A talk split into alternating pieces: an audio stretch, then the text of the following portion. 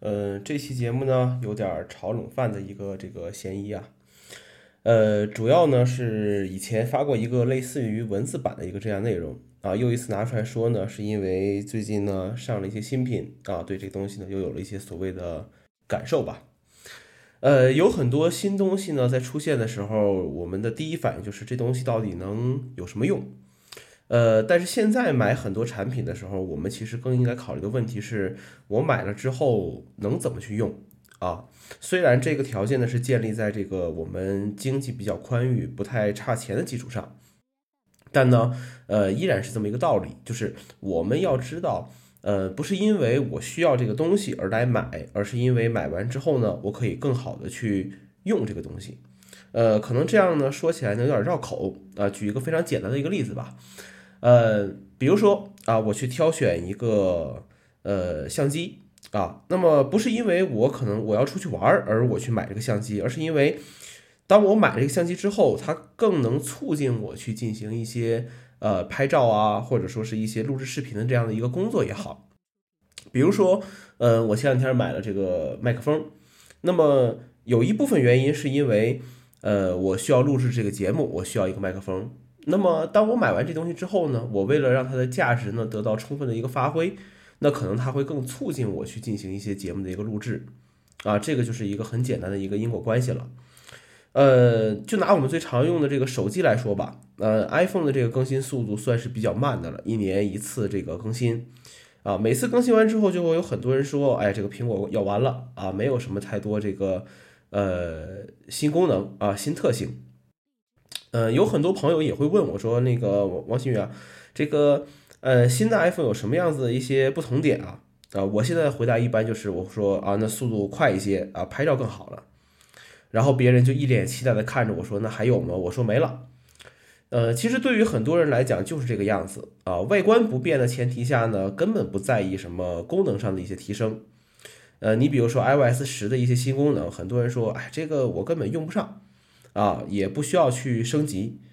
那你连升级都不升级，你怎么知道这个功能你用不上呢？啊，这是很神奇的一个事情了。呃，就举个简单的例子吧，比如说这个 iPhone 4S 的时候出的这个 Siri，很多人根本呃都不用它啊，现在都不去用它。那有的时候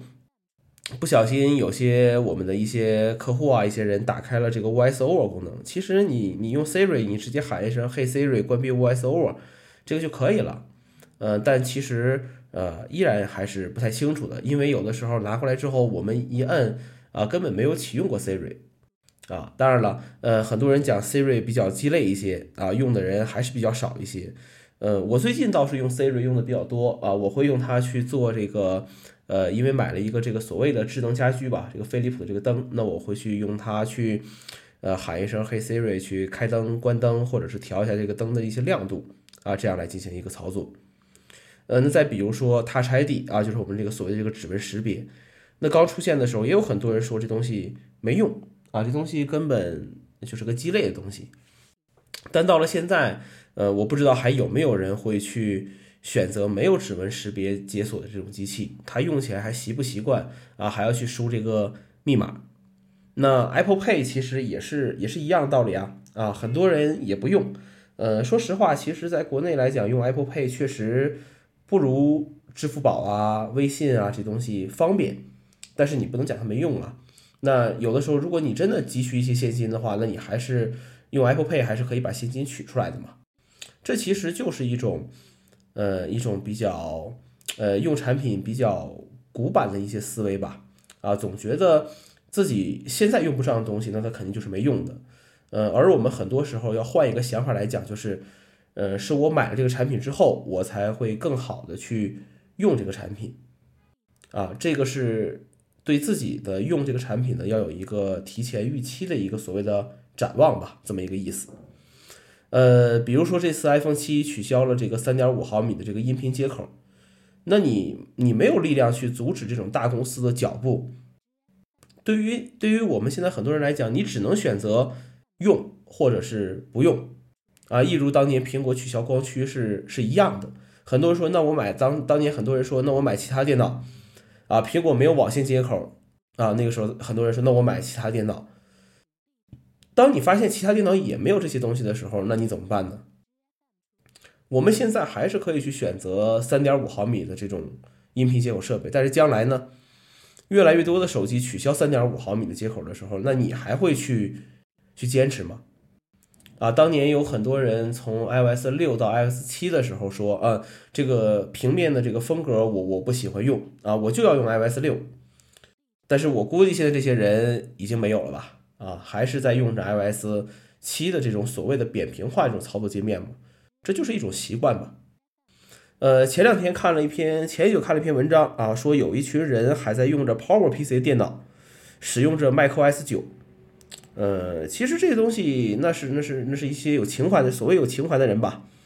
呃，我之前对这个苹果当年的这个所谓的 PDA 牛牛牛顿特别感兴趣，也买了一台。当时都了解到说，这个九三年这个产品在网上现在还有人在用这个产品，但是对我看来，这个只是一种所谓的情怀或者是一种态度吧。嗯，你的生活、你的科技的这个东西再好，你为了情怀，这个是不值当的事情，你还是受到了很多的一些呃一些干扰吧。也就是说，你没有办法和现在的很多科技是结合起来的，你跟整个社会其实是脱节的。嗯，当我们在讨论一个功能有用没用的时候，其实出发点都是我们现有的经验来分析的。很多人很多人问我说：“王老师，你天天挂着这个 VPN 干嘛呀？”呃，最开始的时候我就建议他们自己去试一试，然后好多人给我的反馈就是说：“哎，这个好像翻了墙也没什么可看的啊，这个 Google 的搜索和百度也差不多啊。”然后有一些人呢，用用这个 Instagram 上面一看说：“哎呀。”就是发照片嘛，这东西还不如朋友圈人别人给我回复的好呢。啊，九兔 Mac 一看也看不明白啊，还是看微风吧。推特好像还没有新浪好玩呢。啊，我遇到最奇葩的事情是有人跟我讲说，哦，我上了 YouTube 看，我还以为有黄片看呢。啊，等等等等等等啊。呃，所以说这个对于功能来讲，第一呢是满足我们的需求，第二是创造我们的一个使用方式。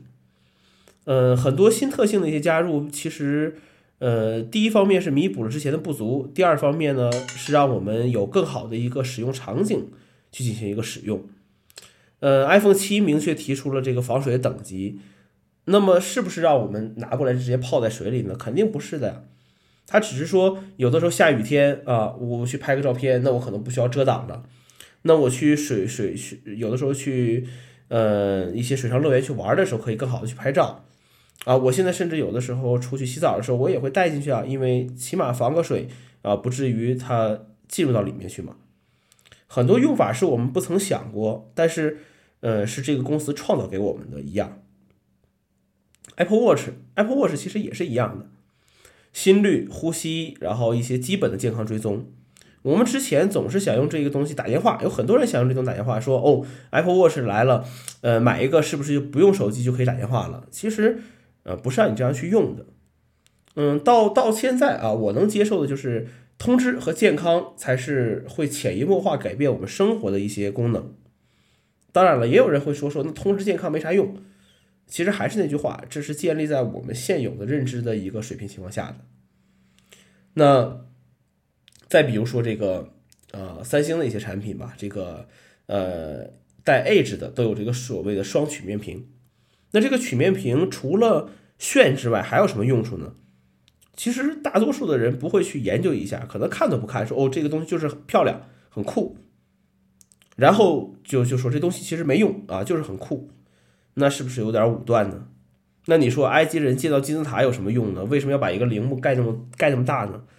那只是我们不理解这个东西而已。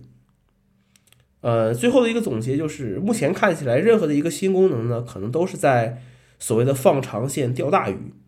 很多功能其实是默默的在改变我们的一些一些生活，只是我们有没有去想，我们怎么才能去用好这些东西而已。呃，所以说我觉得，呃，当我们去考虑一个产品的功能有什么用的时候，那还不如想一想，我们现在有没有把现有的一些功能全都用的很好啊？那今天的节目呢，就是这个样子。